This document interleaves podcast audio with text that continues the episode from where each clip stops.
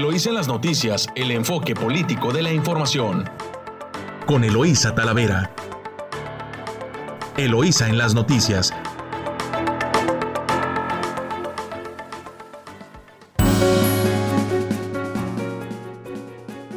Muy buenos días, muy buenos días Ensenada. Hoy es miércoles 30 de junio, ya eh, terminamos el, este mes de inicio de verano.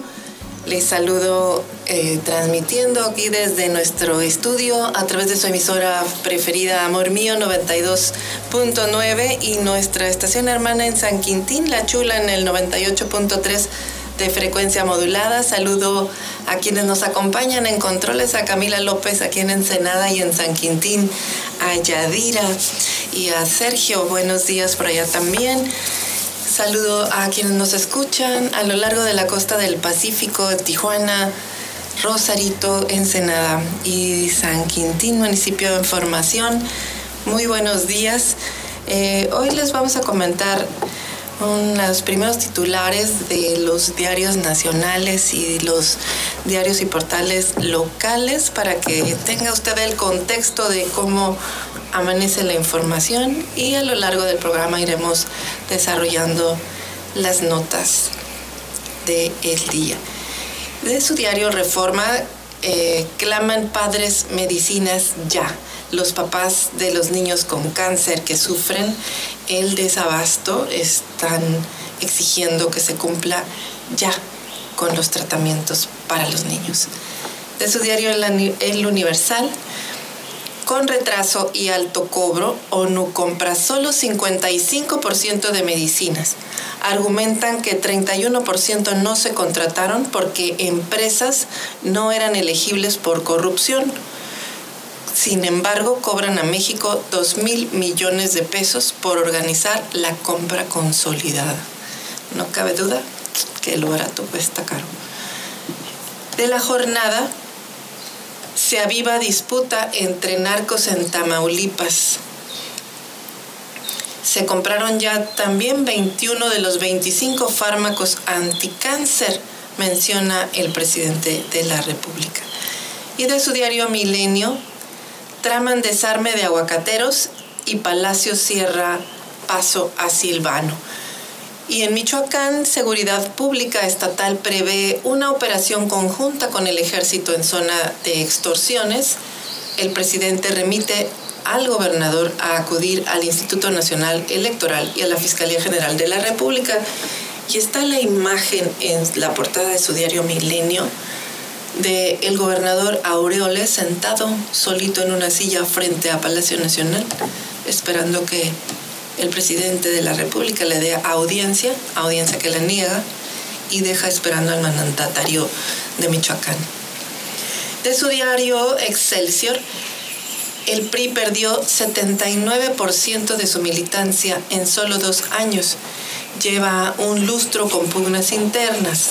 Además le ganaron ocho gobernaturas, mientras en junio de 2019 tenía 6.764.615 afiliados, ayer solamente reportó 1.398.536.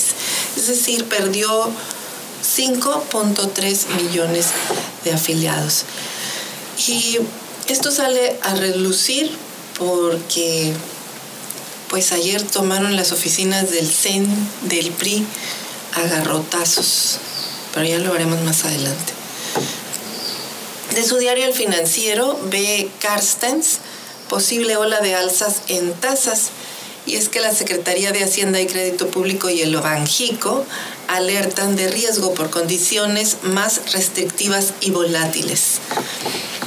De su diario El Economista, la variante Delta del COVID-19 ensombrece la recuperación del turismo y es que inversionistas bursátiles no descartan nuevos cierres de fronteras y pues caen títulos de las aerolíneas, hoteles y de servicios logísticos. De su diario La Razón, la marihuana solo para consumo en casa y no incidirá en crimen. Advierten que hay una mala percepción en lo que se aprobó eh, por la Corte. Y de su diario 24 horas, Michoacán bajo fuego y Silvano, y Silvano en espera de que lo reciba el presidente, plantado afuera de Palacio Nacional. Silvano Orioles, obvio, el gobernador de Michoacán.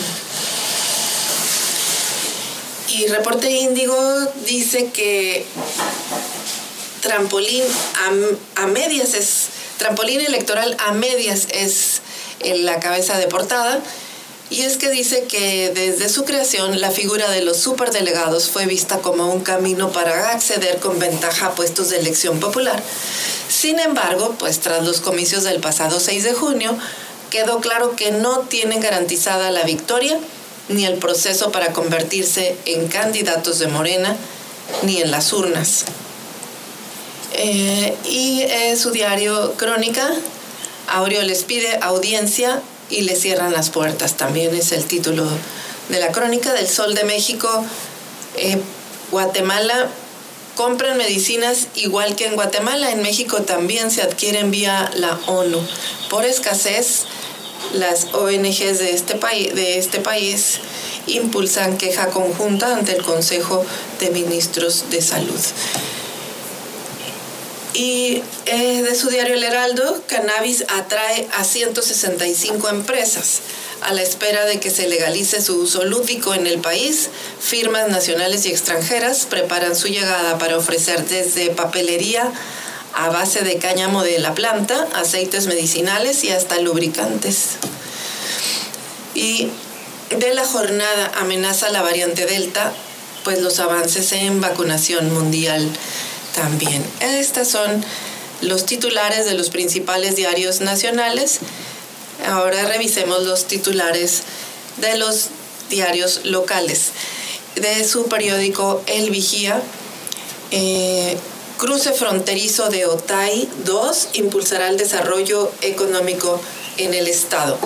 Pedirán comprobante de vacuna en eventos. El secretario de Salud en el Estado aseguró que esta nueva normalidad en esta nueva normalidad, para asistir a algún evento o, acontecimiento masivo, la persona deberá estar vacunada y si no, se le practicará una prueba de COVID-19. De su diario, el mexicano, los hospitales se alistan para la nueva normalidad. Podríamos eludir la tercera ola del COVID, pero pues sin embargo ellos van a reconstituir, el gobierno va a reconstituir las unidades para pacientes no COVID, señaló el director, el secretario de, salud en el estado.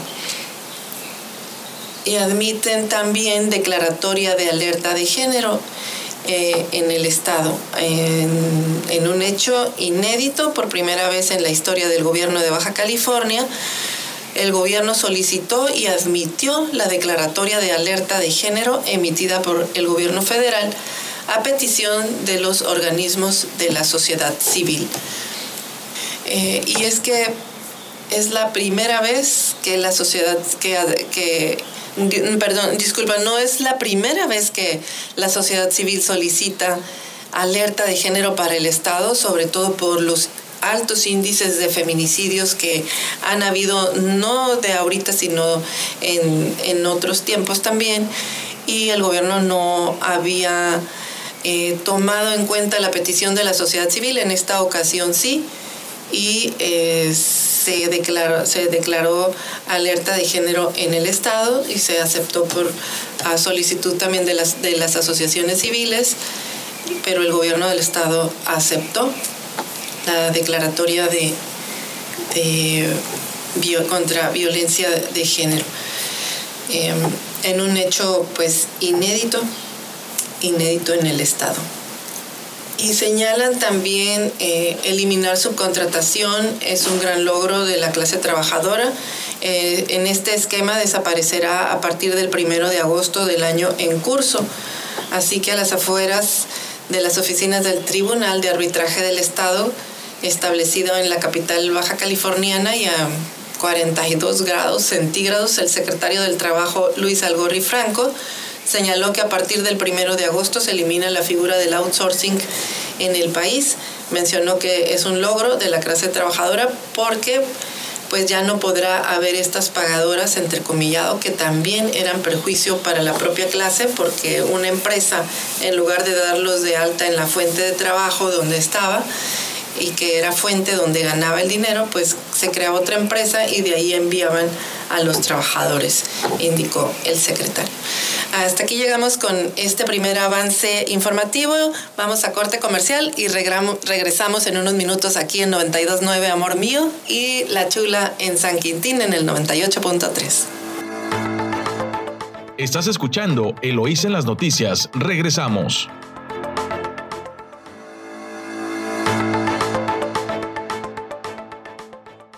Estamos de vuelta en su noticiero Eloísa en las noticias en 92.9 Amor Mío, su estación favorita.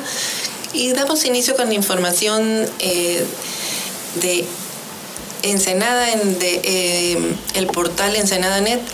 Robaron instrumentos a Orquesta Infantil de Ensenada. Ladrones afectan con este hecho a 200 niños y es que a través de una publicación de Facebook la tarde de lunes, la orquesta de la nueva escuela mexicana informó que fueron robados de la escuela en donde estaban 13 de sus instrumentos musicales, por lo que piden la ayuda de la ciudadanía para recuperarlos, ya que el hurtos, con este hurto se verán afectados, afectados alrededor de 200 estudiantes. Eh, lamentamos informarles que entraron a robar a la primaria en donde estaban bajo resguardo los instrumentos. Ya se levantó el reporte y se presentará denuncia en la semana. Fíjense, ustedes les robaron eh, un fagot eh, marca Renard en estuche, marcado con 91 con corrector, cuatro trompetas marca Júpiter, un clarinete, dos flautas, un pícolo, dos tubas con logo Esperanza Azteca y dos oboes marca Buffet. Eh, la escuela señaló que desde 2019 cuentan con un convenio para mantener una sede en la escuela Federico Chapoy, ubicada en la colonia del Ciprés, lugar de donde fueron tomados los instrumentos. Cabe destacar que la orquesta no opera de manera presencial desde octubre del 2020, sin embargo, fue este lunes 28 de junio en el que el intendente de la unidad pues se percató del allanamiento. Pues ahí está, si eh, pendientes de estos eh, instrumentos, a ver si a alguien se los llevan a vender los amantes de lo ajeno, pues que los reporten a seguridad pública porque pues están aquí dañando la, a, a los jóvenes, a 200 niños jóvenes que se van a ver afectados por este, por este hecho. Eh, de su diario mexicano podríamos eludir la tercera ola del COVID. Sin embargo, alistan, los hospitales se alistan para la nueva normalidad.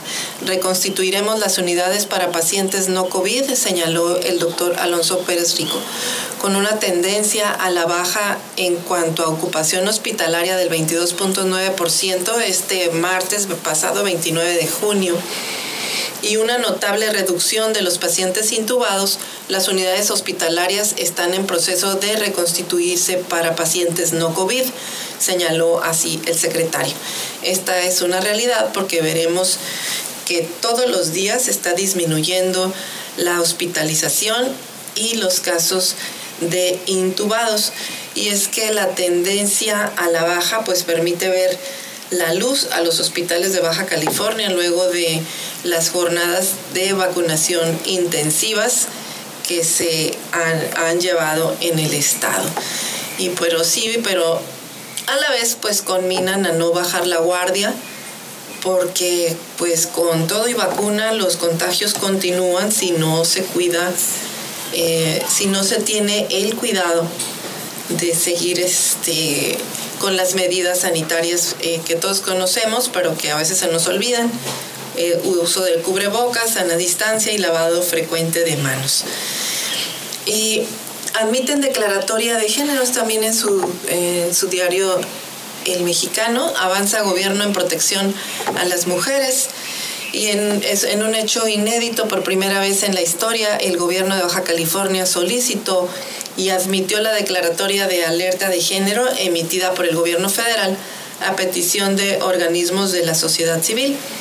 Así que de manos de Alejandro Encinas, quien es subsecretario de Migración y Derechos Humanos, eh, fue que se, eh, no, se hizo de conocimiento la declaratoria de, em, de alerta de género en el Estado. Y pues, eh, ¿qué esperaríamos de este tema de la declaratoria de alerta de género? Pues que sí se tome en serio y que no nada más se vaya a hacer como un asunto más de propaganda política, pero sin impacto real en las medidas para proteger eh, a, las, a, las, a las mujeres contra el feminicidio en el Estado. Y es que la violencia pues no se puede ocultar eh, sigue creciendo, los indicadores ahí están, los indicadores del propio Estado, los indicadores en, en la federación, federales, pues indican que eh, sigue creciendo los, los feminicidios en el Estado. Así que el hecho de que se haya tomado en cuenta, o sea, haya admitido esta petición, eh, pues es, importante, es, es importante. quiere decir que le están dando importancia. El secretario general de gobierno, Amador Rodríguez Lozano, recibió la declaratoria y dijo que este hecho demuestra la voluntad que tiene el gobierno del Estado de prevenir la violencia contra las mujeres en todas sus modalidades de manera integral. Es un hecho histórico que no había sucedido en nuestra entidad desde antes de, de este gobierno, de que se aceptara la alerta de género y que no eh, y no, no había sucedido. Hoy las cosas son distintas porque el gobierno admite la alerta y acepta tomar una serie de medidas encaminadas a proteger a las mujeres de Baja California. Eh, por su parte, el subsecretario de Migración y Derechos Humanos Alejandro Encinas destacó que el gobierno de México, que encabeza el presidente eh, de la República, tiene toda la disposición de generar políticas públicas para garantizar la protección de las mujeres y eliminar la impunidad. Eh, por su parte, el presidente de la Comisión Estatal de Derechos Humanos agradeció al gobierno del estado por admitir la alerta, la alerta, asimismo agradeció al grupo de trabajo por encaminar los trabajos para que se eh, para que la alerta de violencia de, género fuera una realidad en Baja California. Y bueno, aquí se eh, deben de, trabajar en conjunto pues distintas distintas dependencias. En este evento estuvieron además eh, presentes, pues eh, estuvieron presentes además de la doctora María Fabiola Lanís Sámano, titular de la Comisión Nacional para Prevenir y Erradicar la Violencia contra las Mujeres, la CONAVIM, la licenciada Iram Sánchez, quien es fiscal regional del Estado de Baja California, diputadas y la titular de InMujeres, así como la subsecretaria de atención con organismos de la sociedad civil, gobierno del gobierno del estado de Baja California. Y se supone que en teoría la alerta de género es para realizar actividades en conjunto que permitan pues poner énfasis en la, en la atención de las víctimas, pero sobre todo en la elaboración de medidas para erradicar la violencia en el Estado. Es esa es la intención de la denominada alerta de género. Hay un problema y, es simplemente subir el nivel de coordinación para que lo puedan eliminar. Esperemos que, pues que así sea y no simplemente sea un, un hecho más propagandístico, pero pues solamente lo sabremos con el paso de los días en el que se anuncien cuáles son las medidas que estarán impulsando y pero sobre todo pues la evaluación de los resultados. La evaluación de los resultados, eso es lo más importante. Y en más eh, información local tenemos que las exportaciones de Chihuahua y Baja California eh, abarcan el 25% de las exportaciones nacionales refrenda el Estado su compromiso con la llamada Coalición del Norte para atraer inversiones. Eh, y es que Baja California reportó que durante el primer cuatrimestre de 2021 las importaciones y exportaciones representaron el 25% del total nacional, de acuerdo con los indicadores del programa INMEX, En estos primeros cuatro meses del presente año se registraron 22.200 millones de dólares en exportaciones y 24.400 millones de dólares en exportaciones. Esto pues genera una proyección favorable para retomar niveles históricos con posibilidad de romper récords de inversión, eh, expresó el presidente de Desarrollo Económico Industrial de Tijuana, Carlos Jaramillo Silva. Comentó que integrantes del Baja Team viajaron a Ciudad Juárez para reunirse con representantes de Chihuahua Global y dar seguimiento al acuerdo de colaboración que representa a más de 1.800 establecimientos INMEX y más de 800.000 empleos. Por su parte, Federico Talavera, presidente de Chihuahua Global, dijo que la idea de esta coalición es atraer mejores inversiones en sectores estratégicos como dispositivos médicos, aeroespacial, electrónica y automotriz. Representantes de Baja Team y Chihuahua Global eh, participaron participarán conjuntamente con una serie, en una serie de giras y eventos en torno a la estrategia industrial de ambas regiones y visitarán a ciudades como San Antonio, Texas, Ciudad de México y Los Ángeles, California. El objetivo de esta alianza pues es convertirse en una plataforma para la innovación y el desarrollo tecnológico y generar indicadores actualizados para ambas regiones, alinear cadenas de suministro, potenciar regiones binacionales y consolidar coalición como una zona, como una región estratégica, eh, entre otros puntos. Pues es eh, interesante este esfuerzo que están realizando. Y también en, en, notas estatales, pues tenemos que la Secretaría de Educación en el Estado orienta sobre Internet a maestros, a papás y alumnos eh, los, eh, los, realizó un panel, la Secretaría de Educación en Baja California eh, realizó un panel sobre el uso seguro y responsable de Internet con el propósito de que los padres de familia sean guías y apoyen a sus hijos en el uso de herramientas digitales. Pues es una buena labor que está realizando la Secretaría de Educación, puesto que toda la educación se volcó prácticamente a las plataformas digitales y a veces los papás pues no tienen la oportunidad de estar tan al pendiente de los niños eh, por el propiamente a veces por el trabajo que eh, tienen que salir y, se quedan en casa tomando clases. Así que pues eh, es bueno ponerles atención porque incluso el índice de delitos digitales contra los niños delitos cibernéticos pues han, han ido a la alza también y, el riesgo, también se ha incrementado el riesgo, el riesgo de, violencia y sobre todo de, violencia de, trata y de pornografía este, infantil a través de las plataformas digitales. Y bueno, pues también de su diario El Vigía pedirán comprobante de vacuna en eventos.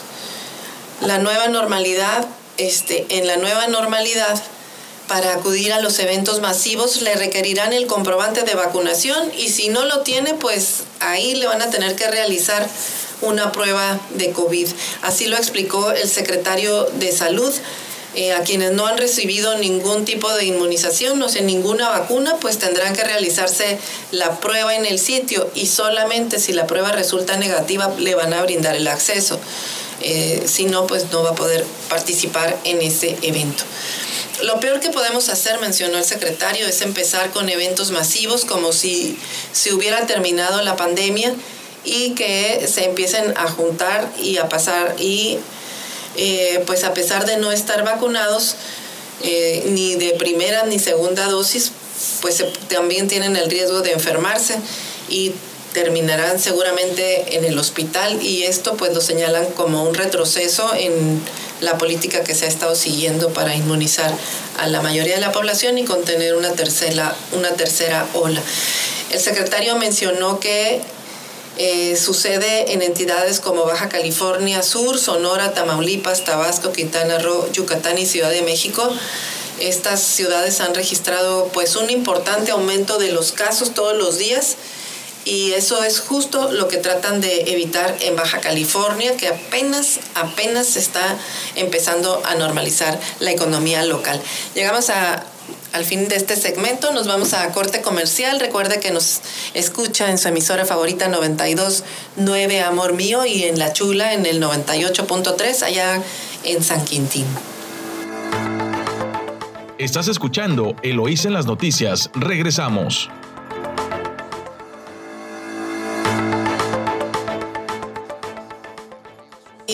Y fíjese que comentando aquí de su diario El Vigía, eh, de relevos que hay en la Procuraduría. Ayer el Vigía informó de la renuncia de Víctor Miguel Guerra Enríquez, quien es fiscal eh, eh, general de Ensenada de la Fiscalía General del Estado, quien a partir de hoy deja esta institución que fue creada a partir del 7 de abril de 2020 con el objetivo de darle autonomía a la Procuración de Justicia y para combatir de manera eficiente la delincuencia en la entidad. Guerra Enríquez tomó protesta como fiscal el 30 de abril de 2020 y sustituyó a Marco Antonio López Valdés, estaba como subprocurador de, eh, desde noviembre de 2019 al iniciar la presente administración. Su salida se dio precisamente cuando se dieron los hechos violentos que acabaron con la vida de personal de la Fiscalía General del Estado, entre ellos un agente del Ministerio Público.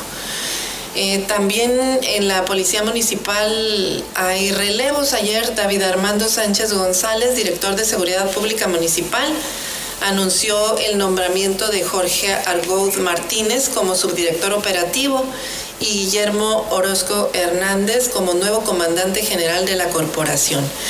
Argoud Martínez es policía segundo, licenciado en Derecho por la Universidad de Tijuana, con maestría en Criminología por el Centro de Enseñanza Técnica y Superior, el CETIS, y ha estado comisionado en distintas delegaciones del municipio, por lo que pues conoce bien el territorio. Argot Martínez eh, alguna vez tuvo un cargo eh, a cargo la relación de la Dirección de Seguridad Pública Municipal con los medios de comunicación, por lo que pues se espera que eso ayude a la corporación a mejorar su imagen al generar más información de las tareas diarias que realizan. Por su parte, Guillermo Orozco Hernández es policía tercero eh, con 17 años de servicio, licenciado en Seguridad Pública con especialidad en investigación policial por la Academia de Seguridad Pública del Estado. Antes estuvo a cargo de la subdirección operativa de la policía eh, José Luis Benito Peralta. Eh, pues ya hay, cambios con policías competentes. La pregunta es qué falta y comentan pues que lo que, que se considera que los cambios son buenos, pero que en temas tan delicados como es la seguridad pública, la investigación y la procuración de justicia, las personas son un factor muy importante, pero pues hace falta que tengan el respaldo absoluto y total de los gobernantes, porque ¿qué cree usted? El amor no nada más se demuestra este, con los dichos, sino que también con el presupuesto y todo este respaldo a estos policías que tienen trayectorias sólidas para que puedan desempeñar un buen papel, pues tiene que traducirse el apoyo en presupuesto suficiente, en equipamiento, en operación y en preparación del personal, pero sobre todo en voluntad política para que puedan ellos combatir a la delincuencia. Pues veremos eh, qué tal los apoyan eh, las autoridades para que estos policías puedan cumplir pues con el objetivo de acabar con la delincuencia y, cuidar a, a los ciudadanos.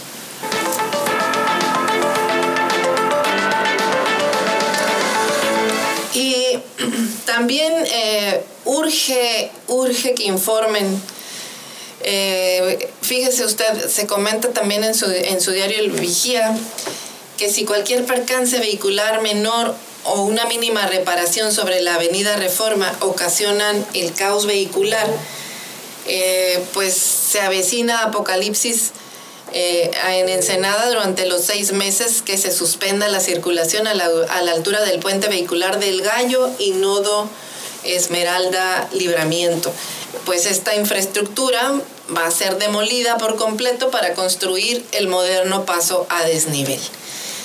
Y menciona que nadie duda que esta obra pues sea muy necesaria, incluso urgente por el mal estado que tiene el actual puente, pero sí se necesita que se emprenda una campaña de información y también de sensibilización a los ensenadenses que les indiquen cuáles van a ser las rutas alternas y cómo funcionarán.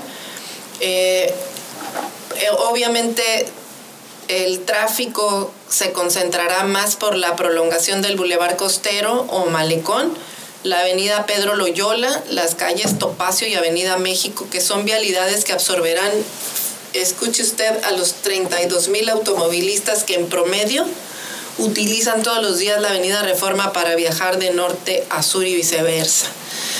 Y es que eh, este pues puede ser un dolor de cabeza. Son seis, ojalá que solamente fuese un dolor de cabeza. Puede, ser, puede ocasionar muchísimos problemas este, este tema.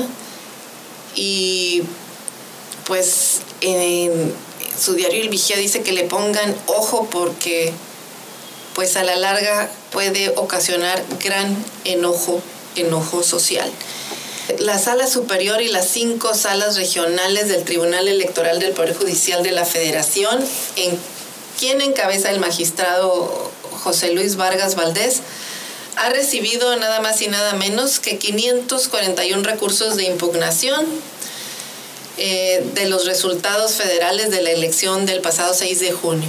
Con excepción del PRD, todos los partidos impugnaron algún resultado en las de las diputaciones federales el Partido Encuentro Solidario, el PES y Fuerza por México concentran 82% de los recursos presentados con 272 impugnaciones, 269 resultados de diputaciones de mayoría relativa y 2% ambos principios, mayoría y representación proporcional y uno por varios cargos. El PES fue el más activo en cuanto a recursos presentados, mientras que Fuerza México impugnó solo 172 resultados, 129 diputaciones de mayoría y 43 de ambos principios. Y el PES y Fuerza por México pues no alcanzaron el mínimo del 3% de los votos válidos en la elección de diputados federales, por lo que de no revertir los resultados podrían perder su registro ambos partidos políticos nacionales. El que está en una situación similar, pues es Redes Sociales Progresistas, que presentó siete impugnaciones eh, a resultados de diputaciones de mayoría relativa y, una a ambos principios. Eh, aquí se destaca el hecho de que los candidatos en lo individual hayan presentado en total más recursos de impugnación que los propios partidos al registrarse 25 casos de individuales contra 24 de mayoría relativa y uno de representación proporcional. En cuanto al número de registros por circunscripción y por sala, pues las seis salas regionales, la de Toluca recibió el mayor número de impugnaciones, 116, seguida de Monterrey con 111, Guadalajara 107 y Ciudad de México 104, Jalapa 96 y la sala superior 7. De acuerdo pues a los procedimientos electorales, una vez que las salas eh, regionales decidan las impugnaciones en caso de haber elementos de constitucionalidad o defensa de derechos políticos electorales garantizados en la Constitución. Los inconformes pues tienen como última instancia todavía la sala superior quien dará la última palabra. Y esto pues eh, las fechas fatales son eh, en agosto, aproximadamente el día 23, para que se formalicen ya los triunfos de mayoría y la asignación final de plurinominales y con ello pues ya finalmente la integración de la legislatura federal que iniciará funciones el día primero.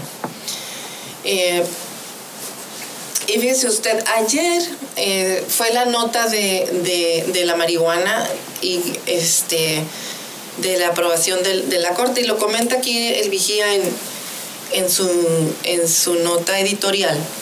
Dice que, que mientras la mayor parte del país padece la violencia social que genera el narcotráfico. Los magistrados de la Suprema Corte decidieron autorizar la expedición generalizada de permisos individuales para el consumo recreativo de la marihuana. Sin embargo, pues hay muchas preguntas que todavía no tienen respuesta documentada y creíble. Eh, la intención real es cobrar impuestos por la siembra, cosecha, procesamiento, venta y consumo de la marihuana para uso lúdico o se otorgarán concesiones a productores agrícolas como lo solicita el presidente Vicente Fox. Realmente, ¿qué es lo que se pretende con este negocio? Existe la garantía de que la combinación de alcohol y marihuana no incrementará los delitos violentos. Es válido eh, legalizar las drogas solo por fines recaudatorios. Y es que la Corte aprobó por ocho votos contra tres la Declaratoria General de Inconstitucionalidad de cinco artículos de la Ley General de Salud que prohibían absolutamente el consumo de cannabis, con lo que una vez notificada oficialmente esta sentencia, la COFEPRIS ya no podrá negar permisos individuales para consumo recreativo. Al respecto, el propio presidente de la Suprema Corte mencionó que era un día histórico para las libertades, pero el ministro Jorge Pardo, quien votó en contra, advirtió que para acceder, a la semilla o a la hierba sigue siendo necesario que se cometan o se continúen delitos, pero Saldívar rechazó que se pueda sancionar penalmente a quienes obtengan permiso de COFEPRIS para el uso recreativo. y es que no está claro, en tanto eh, dice la ministra Yasmín Esquivel que también es magistrada disidente, consideró que la regulación de la cannabis requiere un complejo andamiaje diseñado por expertos y aprobado por el Congreso, que no se puede imponer con una sentencia de la Corte. Los ministros enfatizaron que no toca al Poder Judicial dictar los lineamientos de las políticas eh, públicas adicionales, función que afirmó eh, le corresponde al Poder Legislativo. La Corte aprobó esta declaratoria luego de que el Congreso no pudo emitir en su último periodo de sesiones una ley para regular el consumo y la venta de cannabis. Por eso los especialistas y promoventes de los amparos contra la prohibición de la cannabis eh, celebraron el fallo de la Suprema Corte para avalar su uso recreativo y reprocharon que se llegó hasta este punto debido a la incapacidad de diputados y senadores para legislar en la materia. Eh, la directora de Incidencia Política de México Unido contra la Delincuencia recordó que desde 2015 la Corte dijo que la prohibición absoluta era desproporcionada cuando hay otras opciones como la regulación. Y fíjense usted, es la tercera vez que la Corte la Corte le enmienda la plana a la Cámara de Diputados. Le puso un ultimátum porque estuvo, los ciudadanos, muchos ciudadanos estuvieron amparando y logrando amparos eh, unos para eh, consumo medicinal, otros para uso lúdico eh, de, la cannabis. Y frente a esto le pusieron un ultimátum al Congreso para generar la legislación respectiva.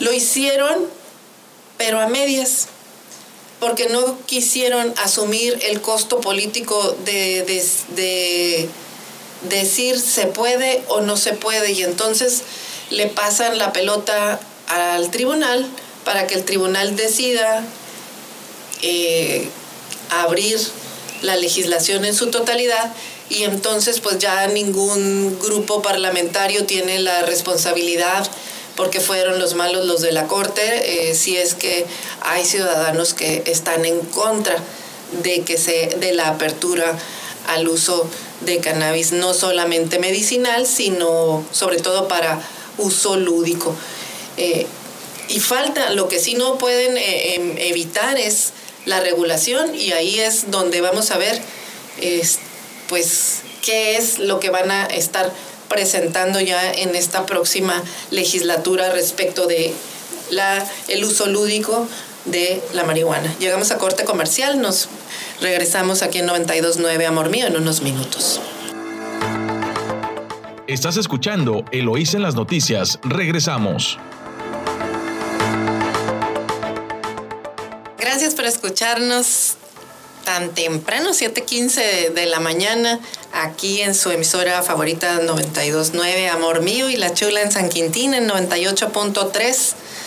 Seguramente va a su trabajo o ya está en su trabajo y seguimos aquí compartiendo información con usted para que conozca cuál es el contexto de la información en el día de hoy, miércoles 30 de junio.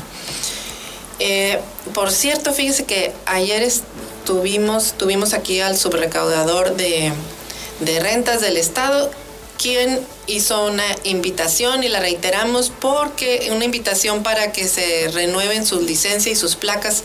Hoy es el último día para que eh, pueda hacer eh, uso de los de la aplicación que haya de, descuentos y, pues de que no tenga infracciones. Así que pues están, mencionaba que había eh, puntos en, en el centro de gobierno y por acá por el centro de convenciones del, del, Riviera, por ahí está, en, perdón, en, eh, había otro, otro centro para que puedan este, hacer su revalidación de placas también. Así que pues ahí está la información para que no, no se le olvide y hoy se programe para ir al último día para pagar con descuento en multas y recargos este miércoles 30. Es la última, 30 de junio es la última oportunidad para que aproveche los descuentos en condonación de multas y recargos en diversos impuestos. Eh, también en el, en el gobierno municipal. Este, hoy es el último día para que aproveche los descuentos hasta en un 70% en multas y recargos, 40% eh, en infracciones de tránsito. Y bueno, pues ahí están, así que aproveche usted en el Estado y en el gobierno municipal. Y en el tema de las placas, parece que los módulos, según nos explicaban ayer, pues eh, están conjuntamente para que no haya problema para para que haga su pago de, no adeudo. Incluso ahí mismo tienen cajas para que usted haga sus pagos. Y en el Valle de San Quintín destaca en San Quintín la siembra de frutos, la frambuesa, fresa, arándano y zarzamora. Dejaron una derrama económica de más de 9 mil millones de pesos en Baja California, de acuerdo con información de la SADER. En el, en el nuevo municipio este, está uno de los campos agrícolas de mayor productividad. Y van 15 muertes por accidentes viales también en San Quintín. Al menos 15 personas han perdido la vida, entre ellos tres menores de edad, en accidentes de tránsito durante los primeros cinco meses de este 2021 en la carretera transpeninsular de este municipio de San Quintín. Esta es información de, de los registros y de seguridad pública y pues es la falta de precaución de quienes van conduciendo, la falta de cultura vial y sobre todo el exceso de, velocidad y el manejar bajo el influjo del alcohol. El tramo donde más accidentes se registran pues se ubica en la delegación Vicente Guerrero hasta el kilómetro 187 donde se encuentra la entrada al fraccionamiento San Fernando en San Quintín. Así que pues eh, hacer más campañas de prevención y de educación vial porque pues solamente así se puede lograr la concientización y bajar los índices que han, eh, fíjese que han estado subiendo los índices de violencia, pero también los índices de muertes por accidentes viales. Así que pues San Quintín tiene eh, pues por la zona también, porque la principal vialidad sigue siendo la carretera transpeninsular. Eh, desafortunadamente, bueno, ya habrá tiempo de desarrollar el municipio y quizás tengan vialidades alternas. Nosotros apenas estamos teniendo en algunos tramos en Ensenada. Y presentan también el proyecto Santuario Cimarrón con el objeto de, de proteger la especie animal emblemática, la Universidad del Estado de Baja California, este, presenta el proyecto El Borrego Cimarrón de la, de la UABC y la Fundación de la UABC presentan el proyecto del Santuario Cimarrón. El presidente del Consejo Directivo de la Fundación eh, menciona que su misión es apoyar a los estudiantes universitarios con becas para modalidad internacional y manutención, así como conectividad y equipo de cómputo. Sin embargo, en este proyecto santuario del borrego cimarrón, que ya tiene tiempo, es muy importante para la universidad y agregó que el borrego cimarrón es emblemático para la universidad.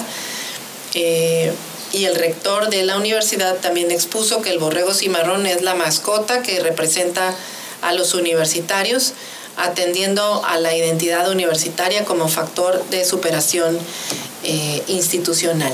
Señaló que en 1990 se publicó el acuerdo eh, de Veda 90-91, el que se estableció que la UABC formaría parte de los trabajos de censo para conocer de la población de los cimarrones en el estado y con base en la información que se recabe poder tomar acciones e instaurar, e instaurar políticas públicas que incidan en la conservación de la especie.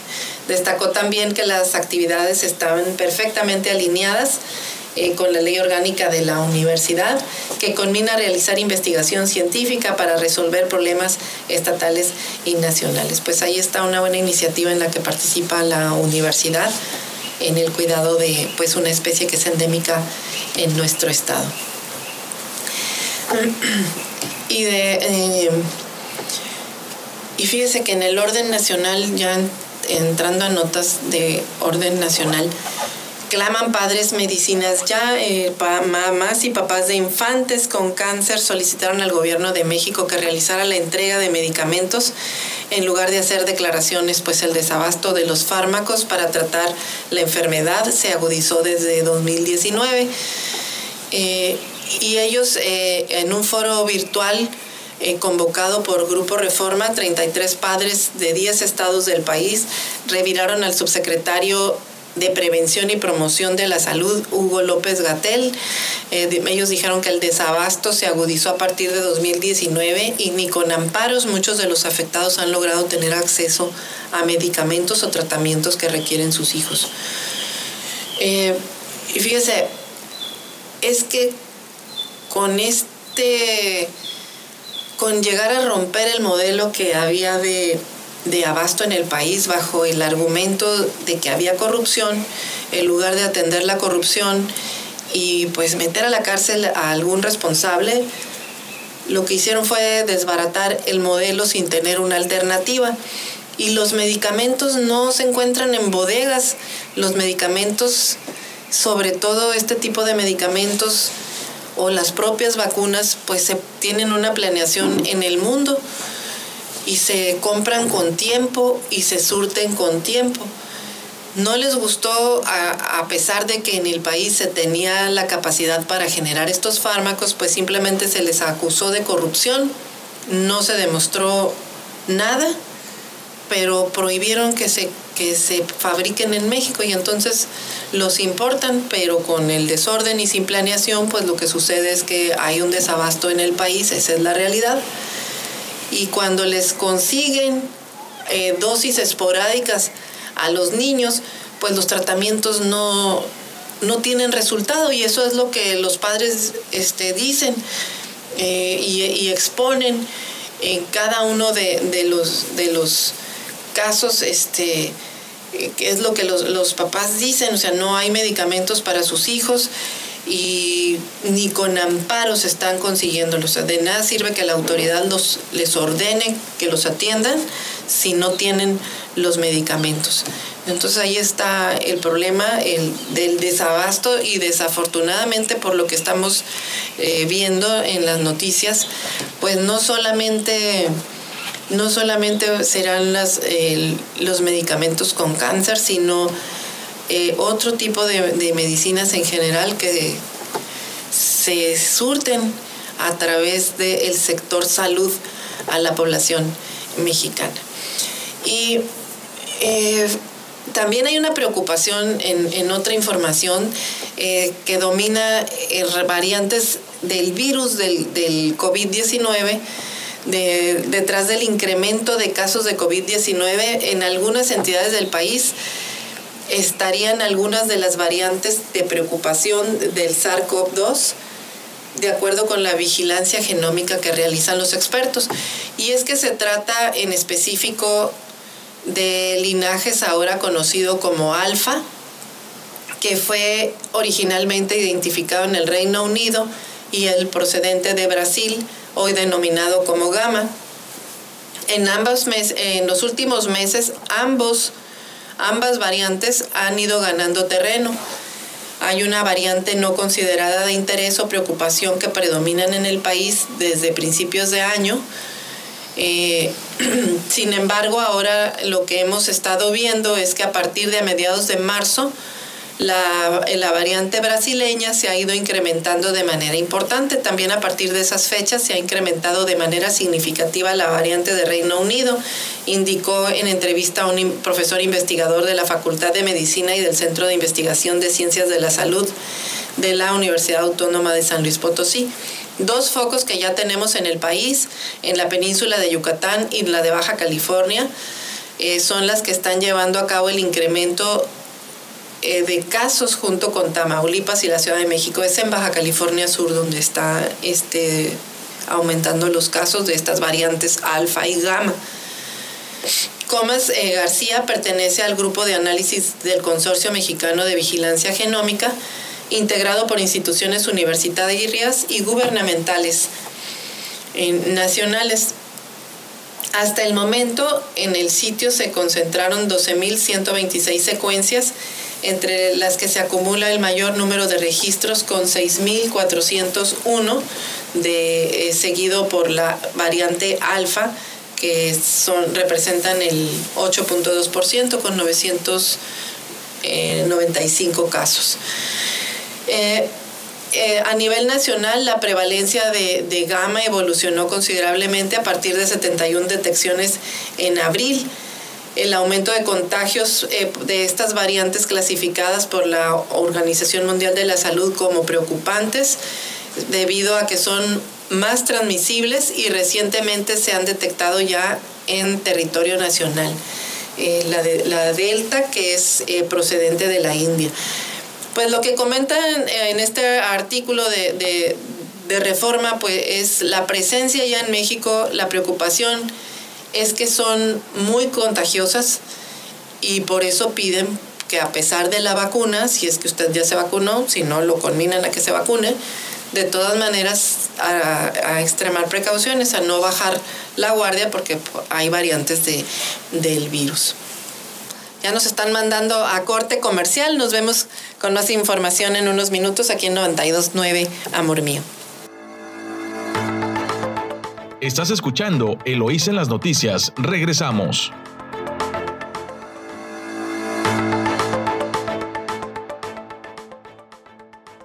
Gracias por escucharnos aquí en su noticiero Eloísa en las noticias, 7.30 de la mañana de este miércoles 30 de junio.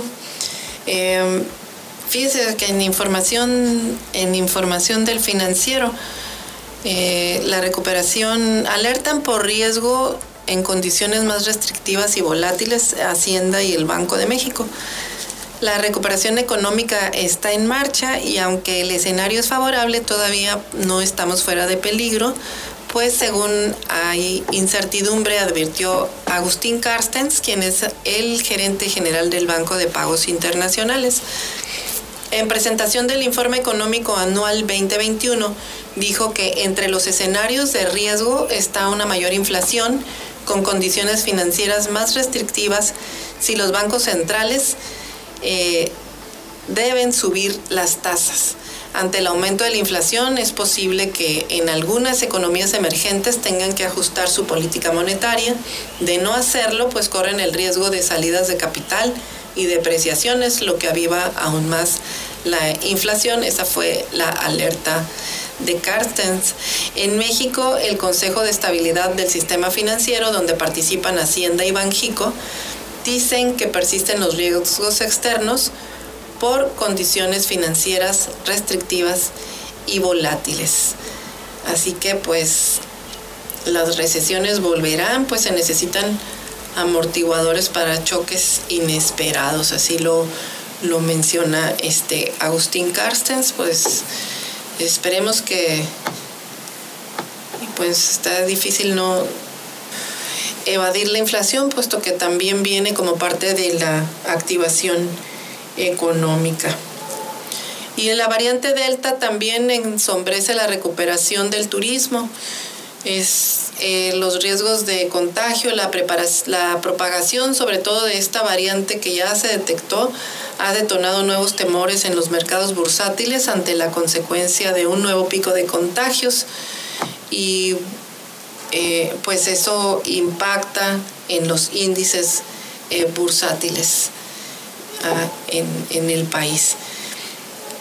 Eh, por ejemplo, en Quintana Roo eh, alistan reapertura de la frontera también, pero pues con este tema de los contagios pues se tienen que ir como con, pies de plomo porque pues no está tan, tan sencillo, tan sencillo este, que, que abran las, la frontera. Eh, y fíjese que en, en otras, en, comentan también en, en, el, en columnas del, sobre el desabasto médico, eh, Mario Maldonado, quien pues que sigue la guerra del presidente de la República y la farmacéutica PISA, lo denominan como historia de terror, porque así ha sido la historia para quienes se han visto, como lo comentábamos hace rato, los pacientes afectados de cáncer y de otras enfermedades crónicas, pero especialmente los niños que se han quedado atrapados entre el fuego cruzado sin tener acceso a los medicamentos. Cuando cambió esta administración federal, una de las primeras acciones eh, de, la, eh, de, la, Oficialía Mayor de Hacienda eh, y, de, y de López Gatel fue precisamente desarmar toda la estructura de compras de medicamento y de distribución bajo el al argumento de que estaban plagadas de corrupción.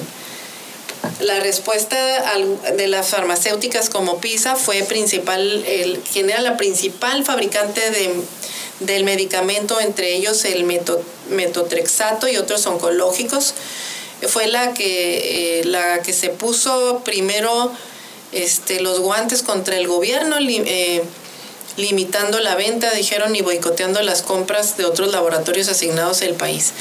El gobierno buscó en el extranjero los medicamentos y luego contrató a la UNOPS de las Naciones Unidas. Ambas estrategias han sido, la verdad, un desastre, pues ni los funcionarios de la actual administración tomaron previsiones para evitar el desabasto.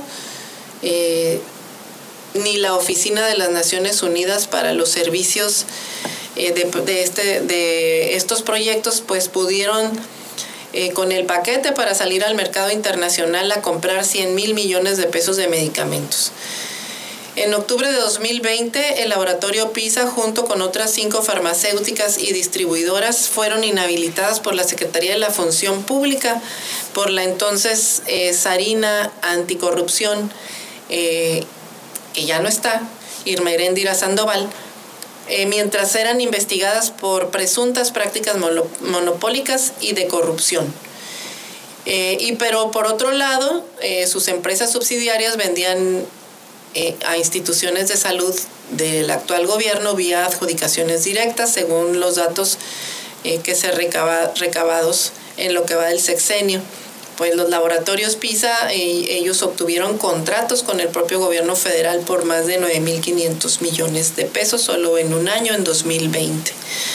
Así que este, pues este, este desmantelamiento que hicieron pues afectó a todo el sistema de salud en general. Ha sido una de las peores partes de esta historia eh, de la negligencia que significa dejar a la población sin medicamentos en más de 80% de los contratos, por ejemplo, que se habían obtenido con PISA y empresas eh, con, el, con el gobierno que han hecho adjudicación directa. Además, todos los institutos de salud pública como el IMSS, el ISTE, eh, donde por cierto también hay un desastre en la, en la Sedena y en, y en la Marina, pues han adquirido medicinas y servicios eh, al laboratorio que el propio presidente y, la ex, ex jefa de, compras gubernamentales eh, dijeron que no le podían comprar. La fórmula es la misma que hemos relatado. Tenemos un presidente que veta públicamente a personajes y a empresas que considera símbolos del, del neoliberalismo y la corrupción, mientras que un grupo de integrantes de su gabinete buscan eh, mantenerlos, a veces por negocio y a veces por necesidad. El tema es que se traen un lío y no están dando resultados, desmantelan un, una manera de comprar y abastecer medicamentos, pero no tienen un modelo que lo sustituya. Y ya pasó la mitad de la administración, de esta administración, y siguen, siguen los problemas del desabasto del desabasto en el país. Y eh, así es como, como están las cosas en, en nuestro país en el tema de medicamentos. Increíble, pero cierto. Así que Dice López Gatel, acusó de golpistas a los papás que están eh, manifestándose para hacerse ver y luego dice, todavía tiene el descaro de decir que son unos pocos padres de familia y van a ser menos si no atiende a esa población y fallecen, y fallecen los niños. La verdad es que hasta burla, burla suenan las palabras de este médico responsable de la salud del pueblo de México. Eh, y en el mundo, fíjese usted que eleva, el Banco Mundial elevó el martes el pronóstico de crecimiento económico de China para este año de 8,1% a 8,5% y señaló que para que se recupere totalmente se requiere de avances de la vacunación contra el coronavirus. El reporte suma a los indicios positivos para China, la primera gran economía en recuperarse de la pandemia. La actividad manufacturera y de consumo regresó a los niveles previos a la llegada del COVID-19, aunque las autoridades impusieron nuevamente controles eh, de traslado para algunas zonas con el objetivo de contrarrestar brotes de las nuevas variantes de, del virus. Así que el crecimiento económico de China posiblemente se reduzca a un 5.4% el próximo año, toda vez que se disipe la, una vez que se disipe la, recupera, la recuperación tras la histórica crisis mundial que se causó por el COVID-19 y las actividades vuelvan a la normalidad. Así lo indicó el Banco, el Banco Mundial. Y en, eh, fíjese lo que está, los calores pues no solamente le pegan a nuestro estado, provoca también apagones, ola de calor en Estados Unidos, altas temperaturas sin precedentes que agobian a ciudades como Seattle, Portland y Oregon provocaron que los ciudadanos consumieran mucha más electricidad, lo que generó una, que una compañía de energía pues realizara apagones para poder atender la demanda. Eh, la ola, este, las autoridades dijeron que varias de las muertes que se registraron en Washington y Oregon podrían estar relacionadas a las altas temperaturas que empezaron la semana pasada. Se tenía previsto a temperaturas por encima de 37.7 grados que azotaron a Seattle y Portland. O no, pues tendrán que venir a Mexicali. El Servicio Nacional de Meteorología informó que el termómetro alcanzó 42.2 grados eh, centígrados. Eh, y por la tarde había este, temperaturas más altas en la zona. Así que eh, pues tuvieron problemas de, de distribución de energía, de, de satisfacer la demanda en, Estados Unidos, no solamente en México nos está pegando el tema de los apagones, pero aquí no solamente son por las temperaturas, sino por el cambio de política económica en el que no quieren que haya generación de energías limpias y pues con la autogeneración y la inversión privada pues se pudiese resolver de manera importante el problema del desabasto, pero pues a este gobierno quiere una política distinta. Así que pues vamos a ver este, qué alternativas nos van a dar. Y el tema de el PRI, fíjese nada más.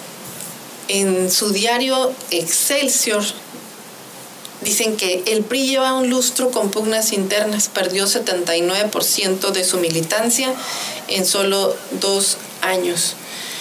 En cinco años eh, lleva, que llevan en pugnas, en los 92 años de la historia de este partido, el 10 de junio de 2019 el INE verificó 6.764.000 afiliados, pero el día de ayer la página oficial del partido daba cuenta de 1.398.000, es decir, tuvo una pérdida de 5.366.000 el 79% de su padrón lo perdió en dos años, 21 de los cuales corresponden a la dirigencia nacional de Alejandro Moreno Cárdenas. En el año 2000, cuando perdió la presidencia de la República, el PRI tenía 10 millones de militantes. Además, lejos del poderío político que tuvo 70 años. Pero mire, esto no, esto no ocurrió en dos años ni de la noche a la mañana. No han dicho nada del desastre, del desastre de gobierno que tuvo con Peña Nieto, donde ah, había corrupción bollante, no solamente en el gobierno federal, sino en una generación de gobernadores, mis reyes, si recuerda usted que muchos de ellos están en la cárcel, los Duartes o prófugos de la justicia, y justo son los que nos pusieron en esta disyuntiva de enojo social y de cambio de gobierno a, a, lo que quizás muchos mexicanos pensaban que era un cambio de gobierno normal, no un cambio de sistema político como es el que está ocurriendo ahorita en estos momentos. Y pues que sobre todo está destruyendo a marrazos las instituciones, pero pues no hay propuestas para resolver de mejor manera. Así que pues aquí después de que se ven este análisis de los números del PRI y los pleitos del PRI nacional en el que están tomando, intentando tomar su dirigencia a palos, pues se ve ya un pleito de un partido pues como de la chiquillada, porque ya está pues muy chiquito, de 10 millones a un millón, pues algo van a tener que replantearse si siguen por el mismo, por la misma ruta o lo o lo hacen de manera distinta. Y eso va para otros partidos, no nomás para ese. Ah, llegamos al final de, nuestro, nuestro noticiero, así que siendo las 7 de la mañana con 45 minutos, nos despedimos de usted sin antes agradecerle que nos, que nos haya acompañado esta mañana desde las seis y media de la mañana. Es todo por hoy. Agradecemos infinitamente su atención y lo invitamos a que nos acompañe de lunes a viernes a partir de las seis y media de la mañana aquí en Eloísa en las noticias. Así que hasta entonces y que la pase muy, muy bien. Eloísa en las noticias, el enfoque político de la información. Sintonízanos todas las mañanas de lunes a viernes a las seis y media en Amor Mío 92.9 FM y La Chula 98.3 FM. Visítanos en eloísenlasnoticias.com.